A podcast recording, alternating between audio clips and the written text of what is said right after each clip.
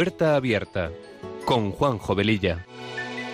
Está la puerta abierta, la vida está esperando con su eterno presente, con lluvia bajo el sol. Está la puerta abierta, juntemos nuestros sueños para vencer al miedo que nos empobreció.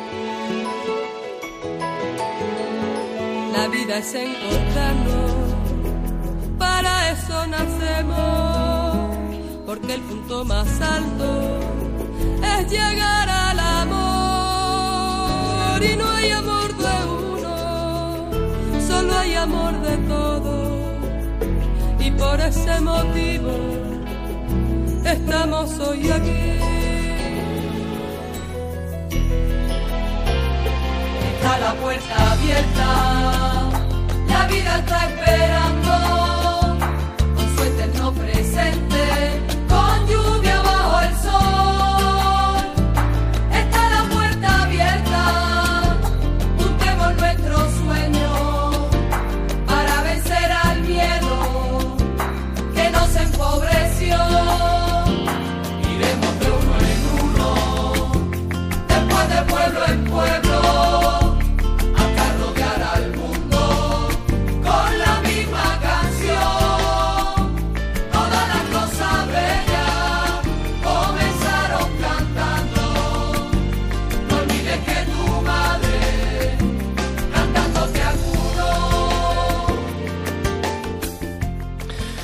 Pues queridos amigos de Radio María, muy buenas tardes. Comenzamos este programa de Puerta Abierta que se emite los sábados de 3 a 4 de la tarde, hora peninsular, y de 2 a 3 en hora canaria, y con una frecuencia quincenal. Con estos buenos deseos nos ponemos en manos de nuestra Madre María y del Espíritu Santo para que a través de esta emisora podamos llegar a muchas personas. Nuestra sintonía dice mucho de lo que este programa pretende ser. Un espacio que sea una puerta abierta a temas actuales y acompañado de buena música, porque las canciones ponen palabras a aquello que sentimos y que no podemos o no sabemos expresar. Recordar que tenemos un correo electrónico para vuestros comentarios, puerta abierta arroba radiomaria.es. Y si queréis pedir una copia del programa, podéis llamar al teléfono de atención al oyente 91 822 8010 o bien entrar en la página web de Radio María en la carpeta de podcast y allí encontraréis todos los programas para poder descargarlos directamente. Y como dice nuestra sintonía, está la puerta abierta, la vida nos está esperando. Y sin más preámbulos, empezamos.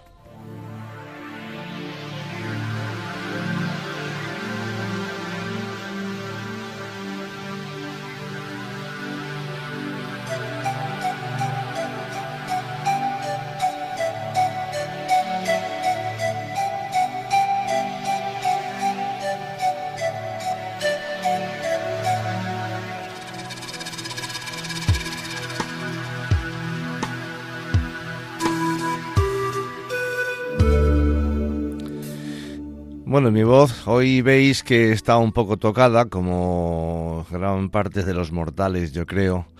Pero bueno, eh, estamos aquí, estamos entre amigos y de lo que se trata es de pasar un buen rato con vosotros.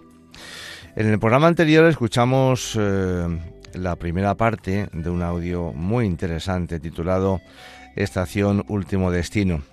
Y hoy vamos a poneros la segunda, la segunda parte porque lo prometido es deuda, que desde luego es aún más entrañable todavía si cabe que la primera. Y nos puede hacer recapacitar sobre nuestra vida, que tiene un principio y un fin con una última estación, pero que en esta última estación lo que vamos a presenciar es algo maravilloso y nunca visto, como decía San Pablo, cosas que ni ojo vio, ni oído oyó, ni siquiera ha pensado las cosas que ha preparado Dios a los que le aman. Pues vamos a escuchar esta segunda parte eh, que espero que, que os guste tanto como me ha gustado a mí. Adelante. Qué manos más hermosas, abuelo. No, no digas que las tienes llenas de arrugas. Eso es claro. Pero cada arruga tiene explicación. Apenas si hay una línea que no pueda explicarse. Veamos. Esta dureza... Mm, has llevado pesos que no necesitabas. Era el peso de otro el que llevabas. No, no has trabajado siempre para ti. Has hecho mucho por los demás. Mm, hermosos callos los de tus manos, abuelo. Tú sabes lo que es trabajar para otros. Y esta suavidad. Has acariciado, abuelo. Has puesto tu beso donde anduvo la herida. Felices los misericordiosos, abuelo. ¿Y esto? ¿Qué es esto, abuelo? Hay aquí dos cosas que no sé explicar. Eh, sí, eh, esa cruz extraña que forman las dos líneas largas desde abajo arriba y, desde el este al oeste. Eh, me salieron entonces, sí, fue entonces... ¿Cuándo, abuelo? Es como una cruz redentora, como el peso de un enorme sufrimiento cruzado por un mayor amor. ¿Cómo fue esto, abuelo? No es nada. Eh, eh, en una ocasión eh, me pagaron mal por bien. Había dado cariño, había dado justicia, había dado mi dinero, lo di todo. Y me pagaron con traición, y me pagaron con cobardía. Fue a mis 45 años. ¿Cuánto me costó perdonar? Creí que no podría, pero me acordé de Jesús. Perdónales, porque no saben lo que hacen. Y puse mi otra mejilla para que me golpeasen aún más. Y, y, me golpearon. No, no, no te asustes, eh. Eh, ya ves. Ahora, en la estación última, en el umbral de la muerte, me alegro de haber perdonado. Ya decía yo que era como una cruz laureada. ¿Y esto? Esto lo he visto yo en otras manos. ¿Qué era? Ah, ya. Pero tú has rezado mucho, abuelo. Has rezado mucho. Sí, mucho. ¿Y quién puede dejar de rezar? He pedido misericordia. Todos tenemos que suplicar misericordia. Por eso tengo confianza ahora. ¿Eh? ¿Qué, es eso? Vísperas, abuelo. Las vísperas. Pase dentro, abuelo, y espere. Ya falta poco. Que van a parar al mar. Sí. Nuestras vidas son los ríos que van a parar al mar, que es el morir. Allá van los señoríos a acabarse y consumir. Allá vamos todos. ¿Qué llevamos? No sé. Pero no creo que sea lo más importante. Lo que guardé no lo tengo. Lo que tengo lo perdí. Solo tengo lo que di. ¿A usted también le han detenido aquí, abuelo? ¿Ha estado con ese antipático jefe todo estirado, todo orgulloso? Sí, sí, señora. Hemos llegado. Todos llegamos. Ya ve usted. Usted es tan joven y, y tan bonita también. Gracias por lo de bonita. Pero, ¿a dónde dice usted que llegamos? A donde la belleza se convierte en polvo, señora. Están alzando un puente para pasar al cielo si queremos. ¿Eh? ¿No oye? ¿No oye? ¿De qué habla, abuelo? ¿Usted también? ¿Qué puente es ese? Es que... Es que vamos a morir. Sí, hemos llegado, pero no, no se asuste, no, no, no, no te asustes. ¿Me dejas que te llame de tú? Ante la muerte todos somos hermanos pequeños. Ay, no te asustes, pequeña hermana mía. Vamos a encontrarnos con Jesús, nuestro amigo. ¿Amigo? ¿Quién es ese hombre? No le conozco. No le conozco. Tengo miedo, abuelo. Ay, no temas, pequeña, no temas. ¿No has hecho nada bueno en tu vida? Bueno, bueno. He tirado la vida. He besado muchos labios mentirosos. He vendido muchas almas. He olvidado a los que sufren. He hecho gastar a los hombres el dinero que no tenían. He frustrado los hijos que pudieron ser. Y no quise que fueran porque me quitaban el tiempo y el dinero. ¿Qué he hecho de bueno? Recuerda, hija. Recuerda. ¿No llevas nada hermoso contigo? Nada de lo que ahora hace falta. Nada. He estado leyendo ese cartel con el que decoran esta sala. Y me he desesperado. Mira, mira. El reino de los cielos es de los pobres. Es de los que acarician humildemente a quien les hace daño. Es de los puros. Es de los que piensan en los demás. Es... No. No es de los que hemos buscado solo el aplauso. No es de los que hemos zancadilleado a otros con envidias, celos. No es de los que nunca hemos sabido llorar sobre el pecho de Jesucristo. No. No. No, no, no, no, para mí. Para mí. Aún así, sí, sí es para ti. Solo te falta una cosa. Ya no hay tiempo. Sí, siempre hay tiempo mientras podamos amar. Mujercita, ¿tienes enemigos? Sí. Los tenía. Los tengo. Y, y, y no puedes perdonar. Perdonar.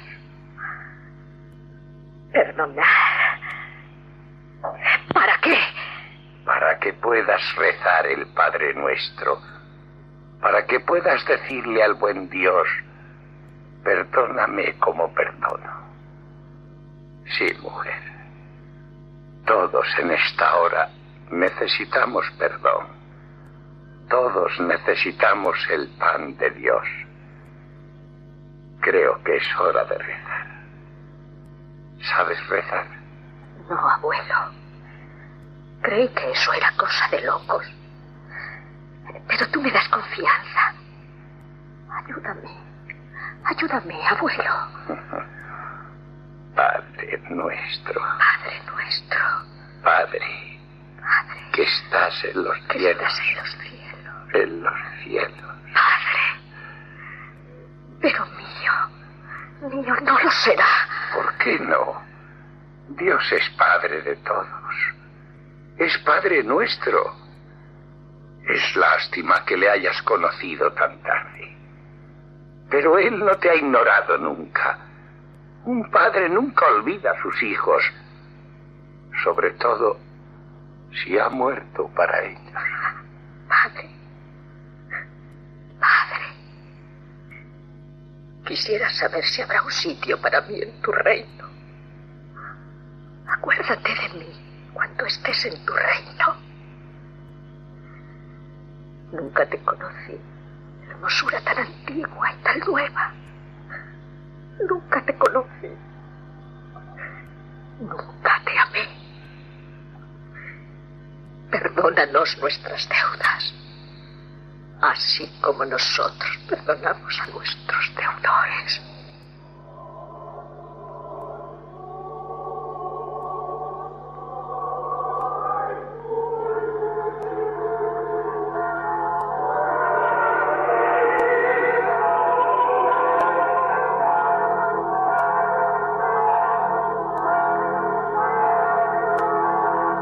¿Preparados? Eh, oh, sí, sí. Eh, qué feliz voy a ser siendo juzgado por el mejor de mis amigos. Ven, Señor Jesús. Ven, Señor Jesús. Usted también, señora. Yo también. Perdónanos nuestras deudas, así como nosotros perdonamos a nuestros deudores. Por esa puerta tengan la bondad. Hemos entrado por aquella. Pero por ahí ya no se vuelve. Ya no se vuelve. ¿Usted querría volver? Sí. Sí. Y no. Quería regresar para volver a empezar. para no venir aquí con las manos vacías. Quisiera llegar otra vez, pero con las manos llenas, como las del abuelo. Es pena. Sí, es pena. Pero no es posible ya. Pero vaya al encuentro de aquel a quien no conoció. Lleve siquiera su humildad, lleve su miseria. Es pena que no haya sabido usted dejar el mundo mejor de como lo encontró. Y ahora, adiós. Voy a recibir el tren que llega de Londres y el de París. Es pena que todos los días tenga que oír el mismo lamento tan repetido. Sí.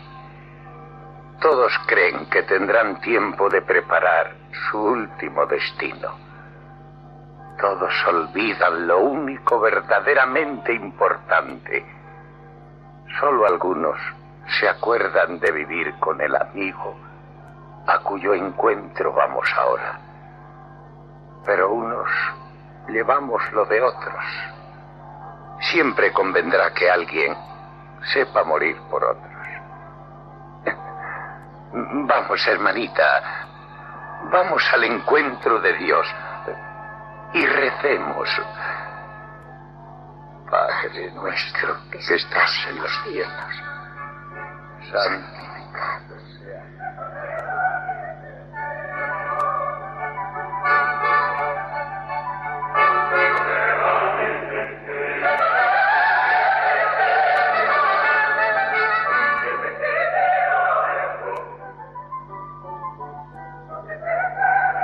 ¿Cuántas escenas diarias habrá de este tipo, queridos radioyentes? ¿Cuántas? La muerte es gran maestra, desde luego. Pues bien, suponga que ha llegado para usted la estación último destino. ¿Qué lleva usted consigo para esta hora de la verdad? Tal vez sea una buena meditación para hoy el estribillo de nuestro buen abuelo. Lo que guardé, no lo tengo.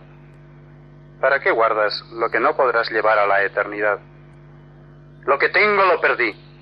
¿Cuántos cadáveres llenos de joyas, joyas perdidas en el polvo. Solo tengo lo que ti. Porque, escuche hermano el Evangelio con amor. Tuve hambre y me diste de comer. Tuve sed y me diste de beber. Ven, bendito de mi Padre.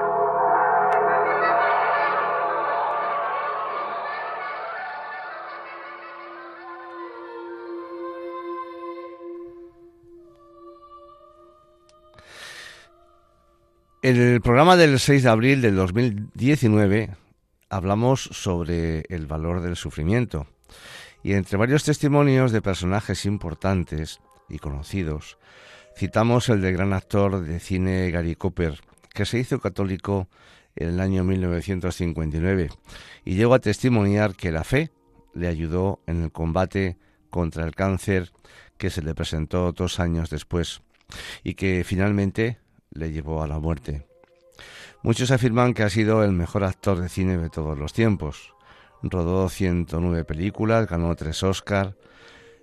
Llegó a afirmar que ser católico me ha dado paz y seguridad interior. El Papa Pío XII le recibió dos veces y en abril de 1961, cuando él supo de su cáncer, se presentó a ver a su médico porque algo en su organismo no andaba bien. Quiso saber toda la verdad. Afrontó el dictamen sobre su enfermedad con la serenidad de los héroes que interpretó en la pantalla. Entre los mensajes, deseándole una recuperación, estaba el del beato Papa Juan XXIII en aquella época. Los que iban a su casa pues veían que la familia afrontaba la enfermedad con serenidad y luminosidad, apoyados en la oración. Rocky, su esposa, comentó que lo que más le ayudó fue su religión. Nunca preguntaba ¿por qué yo? y nunca se quejaba. Se enriquecía espiritualmente con los sacramentos y con libros como Peace of Soul, Paz del Alma, del obispo norteamericano Fulton Sheen, ya beatificado en la actualidad. Ahora el drama era real y dijo, pienso que voy a morir pronto, pero quiero morir bien, como creo que he vivido. Gary, en su lecho de muerte, a punto de afrontar su última aventura, la más importante de todas, dijo, Todo lo que me está pasando lo acepto. Es la voluntad de Dios. No temo al futuro. Sobrellevó la enfermedad con una entereza de la mejor estirpe cristiana. Se fue consumiendo poco a poco y a los sesenta años le llegó la hora rutilante en que sólo valen la fe, la voluntad, el amor y las buenas obras. Para Gary Cooper se había hecho la luz eterna. Estoy recordando en este momento pues el audio que acabamos de escuchar, que realmente coincide plenamente la versión que el abuelo está dando en sus comentarios con lo que este actor, Gary Cooper, pensaba que cuando llega a nuestro momento final, nuestra parada última estación, solo valen la fe, la bondad, el amor y las buenas obras. Hace, hace pocos días eh, eh, me decía un buen amigo mío que aquello del ser o no ser, esa gran frase de Shakespeare, es pues menos importante que el creer o no creer, ya que el creer te da la paz necesaria para enfrentarte a los obstáculos de la vida, como le pasó, de hecho, a este gran actor. Pero, ¿quién, quién fue el obispo Fulton Sheen? Porque yo he estado indagando y realmente ha sido un personaje muy importante en la Iglesia Católica, muy querido además por San Juan Pablo II, como veremos un poquito más adelante. Monseñor Sen nació en el año 1885 en el estado americano de Illinois y falleció el 9 de diciembre de 1979. Este humilde obispo de Estados Unidos fue un gran predicador y maestro de la fe católica. En 1930 comenzó su programa de radio The Catholic Hour, la hora católica, que realizó durante 22 años. Fijaos que, bueno, pues él empezó esta experiencia radiofónica en 1930 y pues qué bonito, ¿no? Que Radio María en este momento pues tiene también esa misión, quizás en otro contexto, con otros programas, pero obviamente pues es continuar un poco también lo que él pudo empezar eh, allá en Estados Unidos en 1930.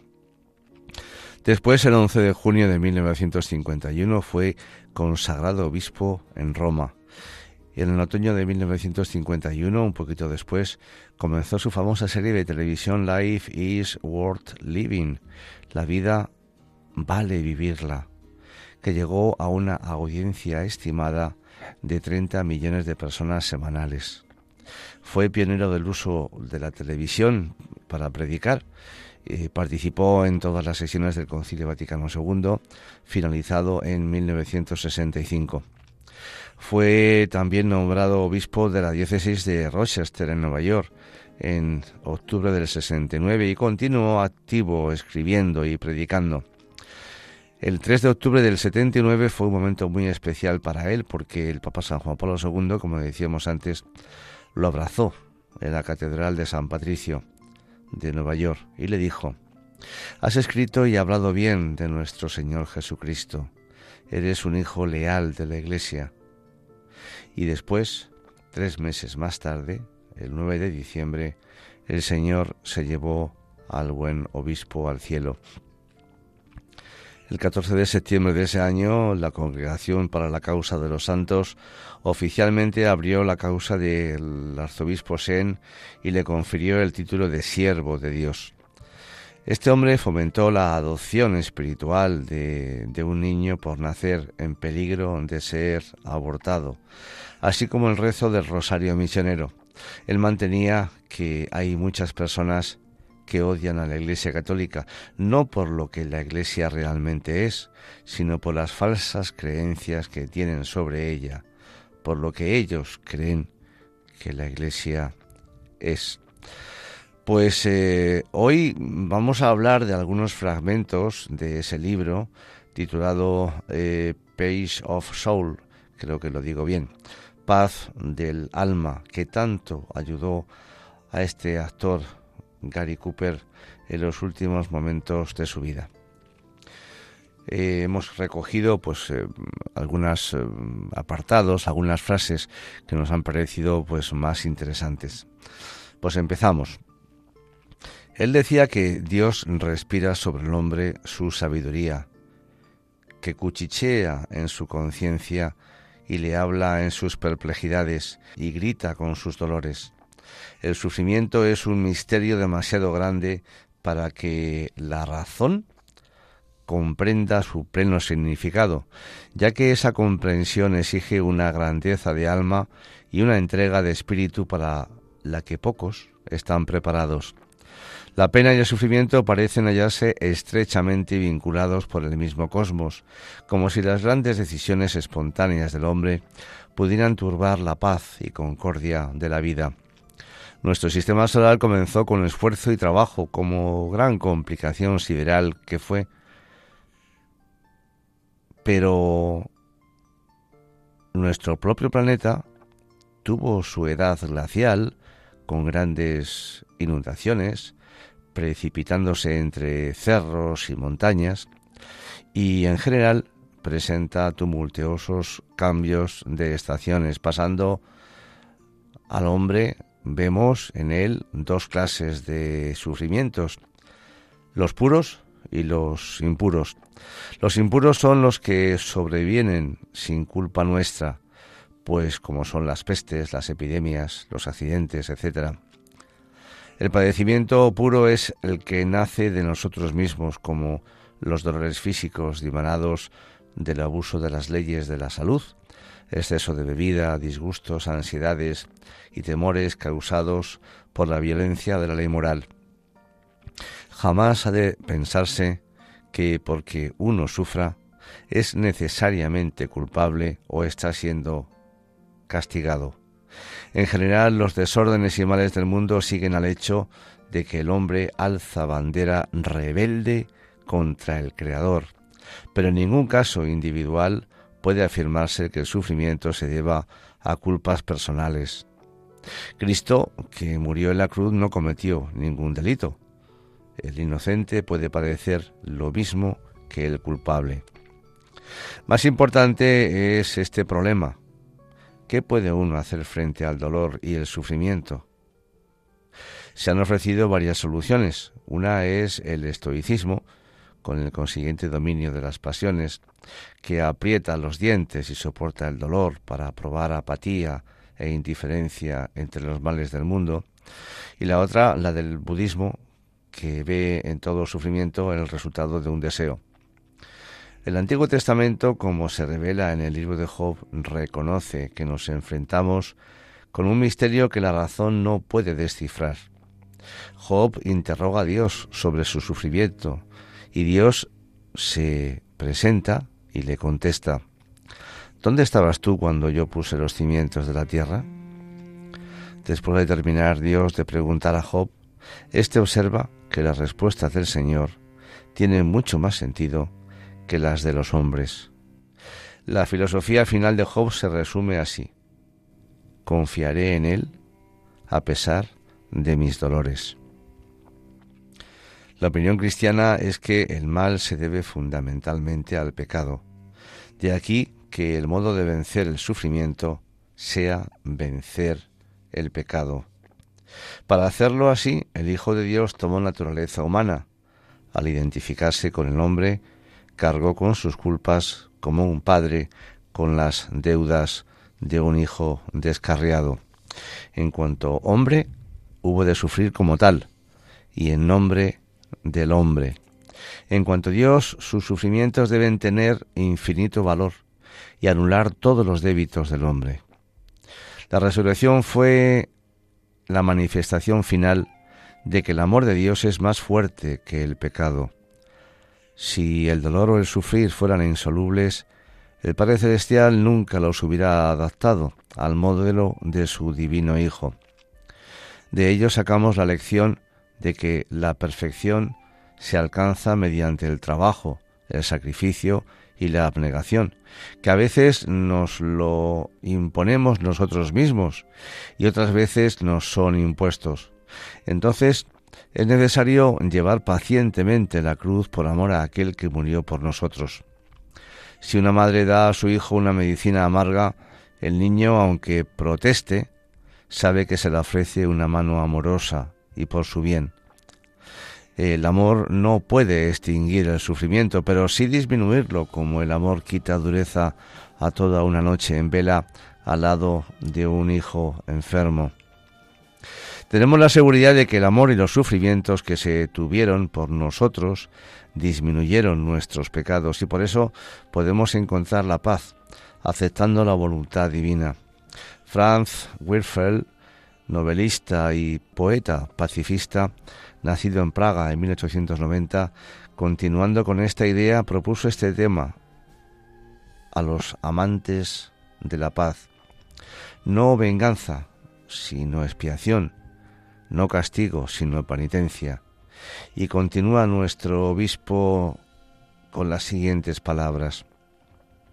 Nuestro Señor, bienaventurado Jesús, nos aconsejó, cuando ayunéis no os entristezcáis ni pongáis la cara contrita.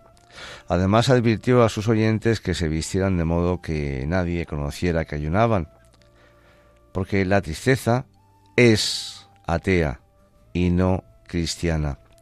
Y es atea no solo porque uno no cree disponer de ningún medio invisible que le ayude, sino también porque desvanece las esperanzas. Según los días suceden a los días y van transcurriendo el espacio de nuestra vida.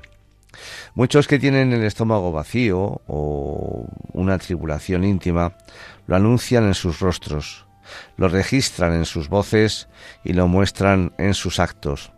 Su disposición es triste, taciturna, disciplente, caprichosa, irritable, amargada o agresiva. Si todo no ha ido bien en la oficina o en la fábrica, el marido al volver responde a su mujer con monosílabos, si es que responde algo. Mas si suena el teléfono y le llama a un cliente, todo es cordialidad y dulzura. Esto desmiente a los que dicen que el mal humor no es en realidad culpa nuestra y que puede deberse a haber dormido en mala postura o a que el reuma moleste más que otras veces o que a uno le duele un callo y que por eso sabe que va a llover. La verdad del asunto es como dice Shakespeare, que la falta no está en las estrellas, sino en nosotros mismos. Las circunstancias externas condicionan nuestra perspectiva mental y nuestras inclinaciones, pero no las causan. Así como hay una teoría acertada y otra desacertada acerca del Sol y la Tierra, existen una teoría justa y otra injusta acerca de las circunstancias externas. Si giramos en torno a lo que ocurre en el exterior, este determinará nuestras maneras y actitudes, pero si hacemos que lo externo gire en torno a nosotros, podemos determinar la importancia de su influencia. O lo exterior determina nuestras maneras, o nuestras maneras determinan nuestra perspectiva del exterior.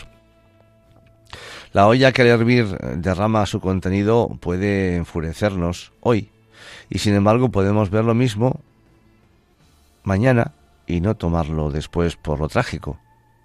Los días lluviosos entristecen a algunas personas, pero no a otras.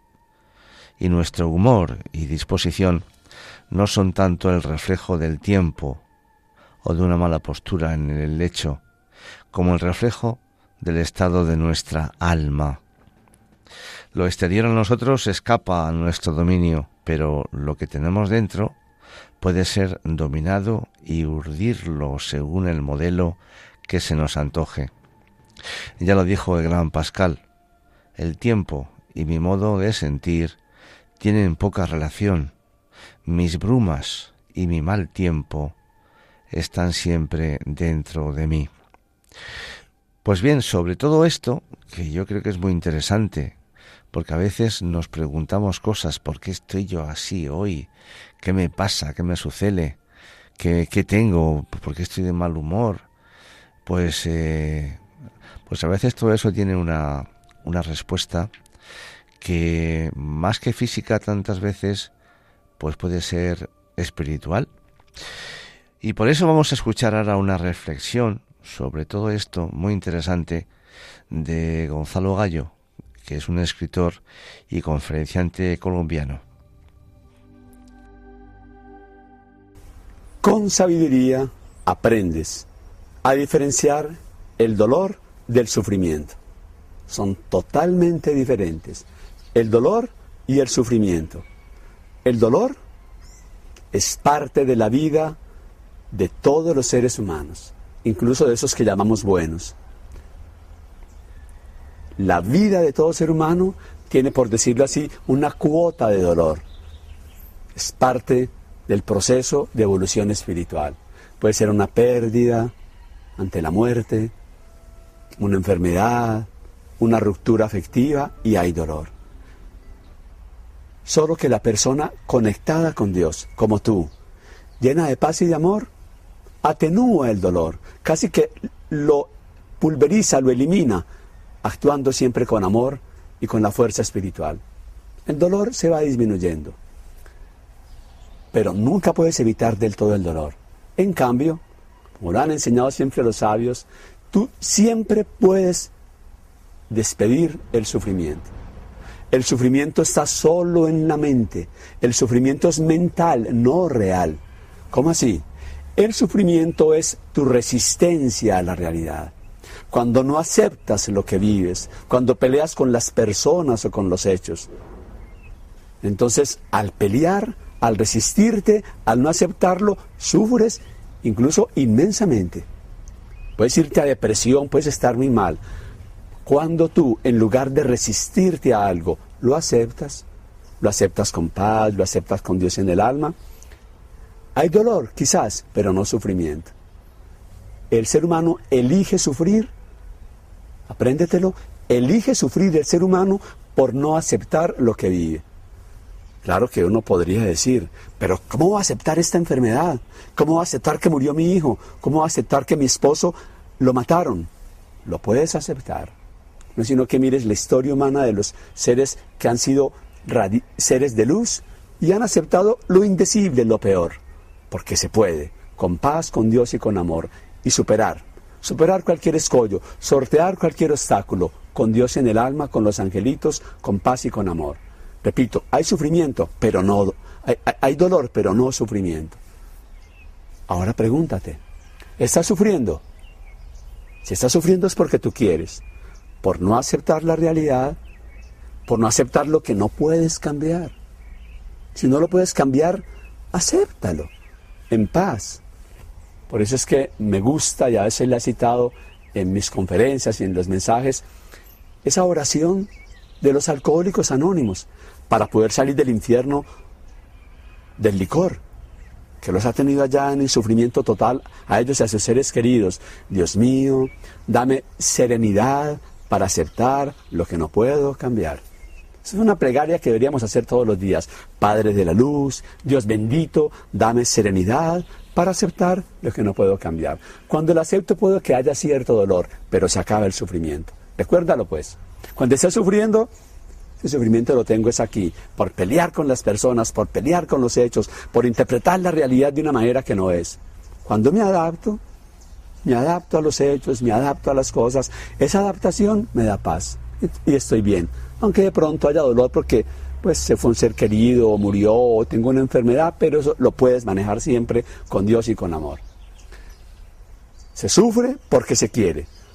Cuando hay aceptación amorosa, ya no hay más sufrimiento. Alégrate. Has dado un paso maravilloso, gigantesco, hacia la luz y hacia la felicidad cuando aceptan las cosas y aceptan las personas.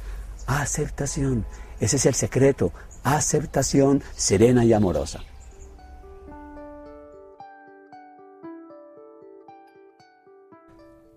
Nuestras disposiciones personales son como ventanas a través de las cuales podemos ver el mundo rosado o lúgubre. Según el color del cristal de nuestras gafas, el mundo nos parecerá de un modo o de otro. En gran extensión, lo que vemos está coloreado desde dentro más bien que desde fuera. Y mm, podemos ver dos consideraciones que nos son útiles para desarrollar una buena disposición de ánimo. La primera, recordar que una conciencia feliz da una perspectiva feliz de la vida, mientras una conciencia desgraciada nos hace miserables por dentro y nos lleva a ver miserable todo lo del exterior. Cuando nuestra conciencia nos acucia, admitámoslo o no, a menudo procuramos eh, justificarlo, queriendo corregir a los demás o hallando faltas en ellos. La prontitud con que creemos en el mal ajeno proporciona gran parte de munición para un millar de escándalos en nuestros corazones. Por encontrar manchas en el prójimo podremos crear distracción en la atención propia o ajena de nuestro propio lamentable estado. Por lo contrario, la conciencia tranquila encuentra bien en nosotros lo que le descontenta en sí mismo. La segunda ayuda para tener un humor grato es ejercer el espíritu de la alegría. La alegría se complace en los progresos ajenos. Esta es una de las más raras virtudes y la última que se alcanza. Cansados a menudo de los éxitos de los demás, podemos acabar considerándolos como un robo a nosotros mismos. Todos tienen alegría cuando agradecen a Dios el que sus amigos tengan éxito, que sean apreciados por los demás y que sus virtudes proclamen el regocijo de una buena conciencia. Hay ideologías políticas a las que solo les interesa convertir todos los males del mundo en económicos, con lo que evitan a sus víctimas la necesidad de una mejora moral todos preferimos buscar la paja en el ojo ajeno que la viga en el propio, y las épocas que muestran un anormal interés por la reforma de la sociedad son con frecuencia las que menos se preocupan de la reforma del individuo como tal. Hay educadores que dicen que el mal no existe y que no hay más que estados complejos. Son como los que opinan que el cuerpo no tiene más enfermedades que las imaginarias. En la parábola del hijo pródigo, el hijo menor discute moralmente con su padre y luego desea la división de bienes. La división económica era una simple consecuencia de que su corazón había quedado al margen de su familia. La vida económica no debe ser una barrera que se oponga a la tradición del hogar, de la patria y de la religión. A veces la abundancia de lo material hace a los hombres creer que la felicidad puede encontrarse fuera, más bien que dentro de uno mismo. El hijo pródigo, después de sufrir hambre en un país extranjero, llegó a comprender el sentido de los valores cuando volvió a sí mismo. La realidad se impuso y vio que nada le perturbaba sino su propio ser. En esto se halla un hecho psicológico absorbente. Cuando se aprecian más los panes que el poder divino que los multiplica, cuando se admiran más los ríos que sus fuentes, la humanidad aceptará cualquier rey si promete pan y prosperidad. No olvidemos que quien prometió lo espiritual no negó el pan a los pobres.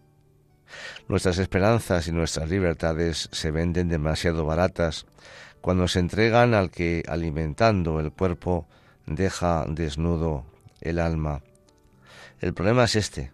Todo el mundo se muere de hambre, porque el mundo oriental muere de hambre corporal y el mundo occidental perece de hambre del alma. Al primero hay que alimentarlo, pero no han de hacerlo los que niegan la libertad cuando dan harina. El mundo occidental se salvará alimentando a Oriente, a la vez que reconoce su hambre de espíritu y busca al verdadero rey de corazones, el que nos brinda pan de vida, el verdadero pan de vida. Hay, en el mundo dos grandes males que son el pecado y el sufrimiento. El pecado es moral y el sufrimiento es físico. El último es un resultado del primero.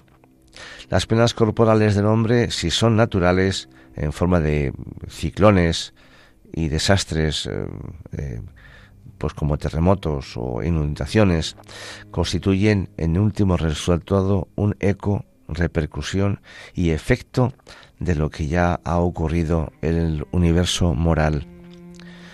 Cuando la rueda principal de una máquina se descompone, las ruedas secundarias no funcionan debidamente. Cuando el hombre elimina el pecado, elimina el sufrimiento. Voy a repetirlo otra vez. Cuando el hombre elimina el pecado, también elimina el sufrimiento. Porque si ama a Dios, cesa de odiar a sus semejantes y probablemente entablará pocas guerras.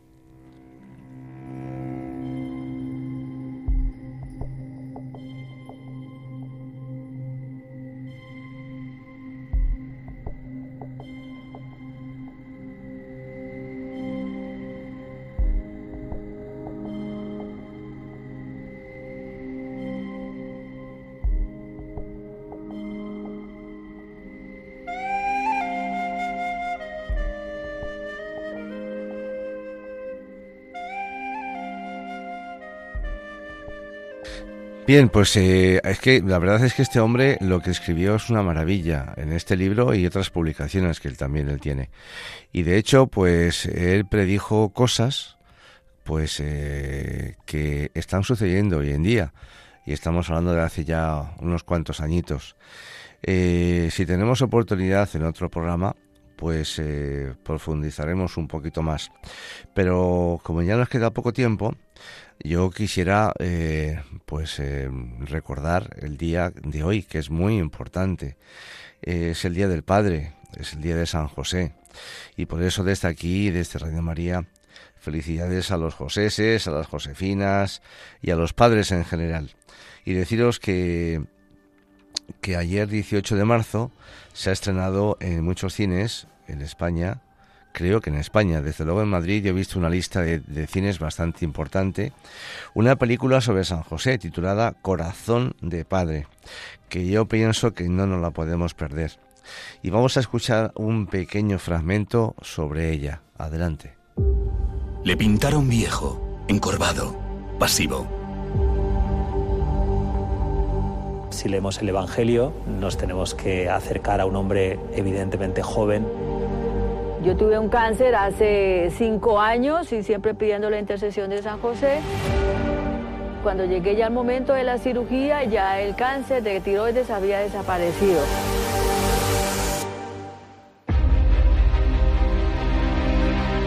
José fue el inspirador de esta basílica. Yo creo que San José es el gran artista. Hizo su gran obra, que es ser el Padre de Jesucristo los auténticos devotos de la Virgen María son grandes devotos de San José. San José ayuda a novios, padres, trabajadores, enfermos. Sabe qué es sufrir por no tener un tejado, por no tener comida, por los hijos, la mujer. Por eso San José nos cuida tanto. Mi corazón sintió lo vivo que está San José en su casa en Nazaret. Toda la crisis del hombre es la crisis del alejamiento de Dios. Lo que nos enseña San José es, Dios es lo primero. Un padre que acude cuando más se le necesita. Hoy vivimos en un mundo lleno de lujuria. Por eso necesitamos imitar a San José como terror de los demonios. Vamos a emprender un viaje por el mundo para averiguar si es cierto que este hombre misterioso está hoy más activo que nunca. San José es humildad en persona. Me bauticé con el nombre de José a los 47 años. Mi vida había cambiado. Hizo lo imposible. Porque San José hace cosas imposibles. San José nos allanó el camino para que nosotros pudiéramos venir aquí.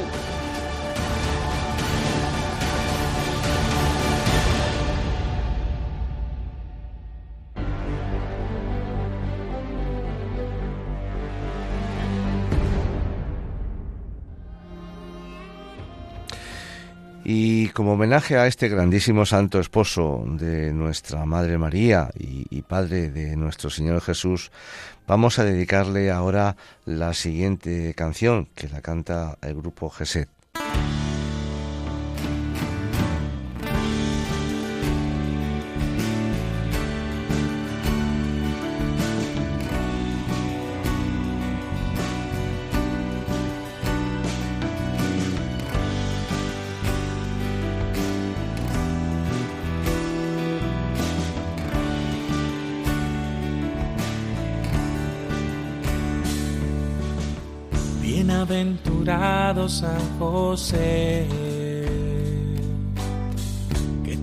Consagraste por amor como casto esposo de María y custodio del Redentor. Tú eres el modelo en nuestra vida como esposo y padre proveedor, como fiel custodio en valentía, como protector y buen pastor. Quiero consagrarme a Cristo por medio de tu intercesión. Padre San José, enséñame tu amor. Eres el custodio de mi consagración.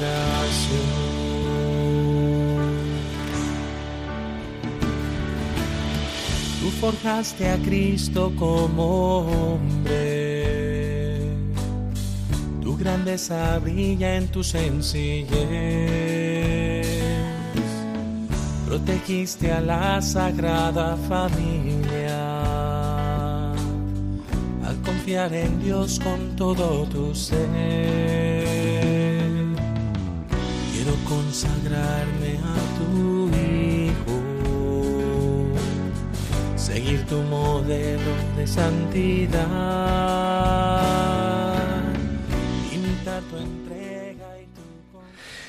¿Qué mejor guardián o qué mejor patrón puede dar Dios a su iglesia?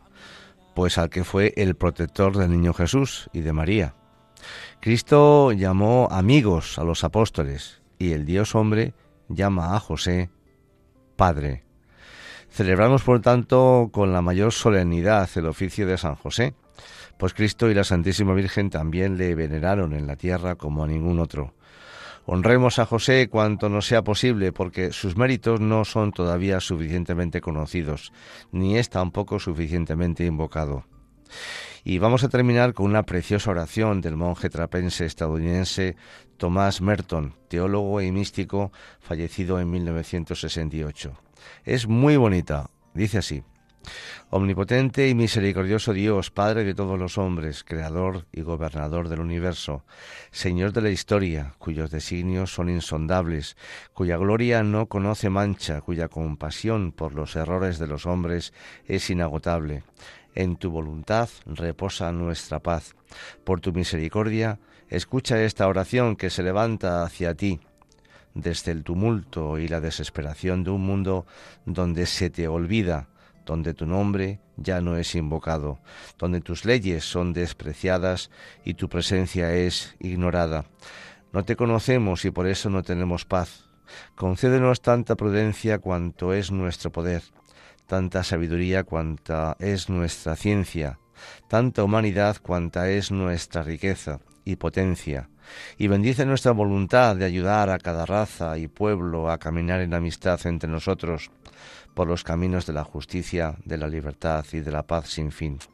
Pero sobre todo, concédenos la comprensión de que nuestros caminos no son obligatoriamente tus caminos, que no podemos penetrar totalmente en el misterio de tus designios, incluso en la tempestad de poder que ahora enfurece esta tierra, revela tu voluntad secreta y tu insondable decisión. Concédenos ver tu rostro a la luz de esta tempestad cósmica, oh Dios de santidad, misericordioso con los hombres. Concédenos encontrar la paz donde verdaderamente se puede encontrar, que es en tu voluntad, oh Dios, ahí está nuestra paz.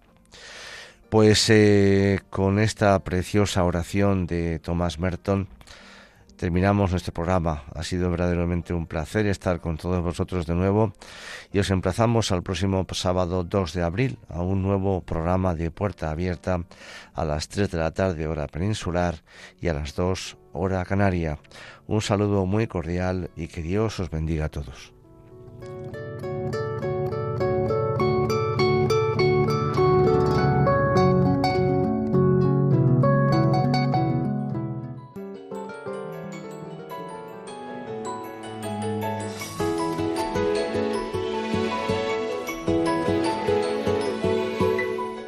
Y así termina Puerta Abierta, un programa dirigido por Juan Jovelilla. Está la puerta abierta, la vida está esperando, con su eterno presente, con lluvia bajo el sol. Está la puerta abierta, juntemos nuestros sueños para vencer al miedo nos empobreció. La vida es encontrarnos, para eso nacemos, porque el punto más alto es llegar.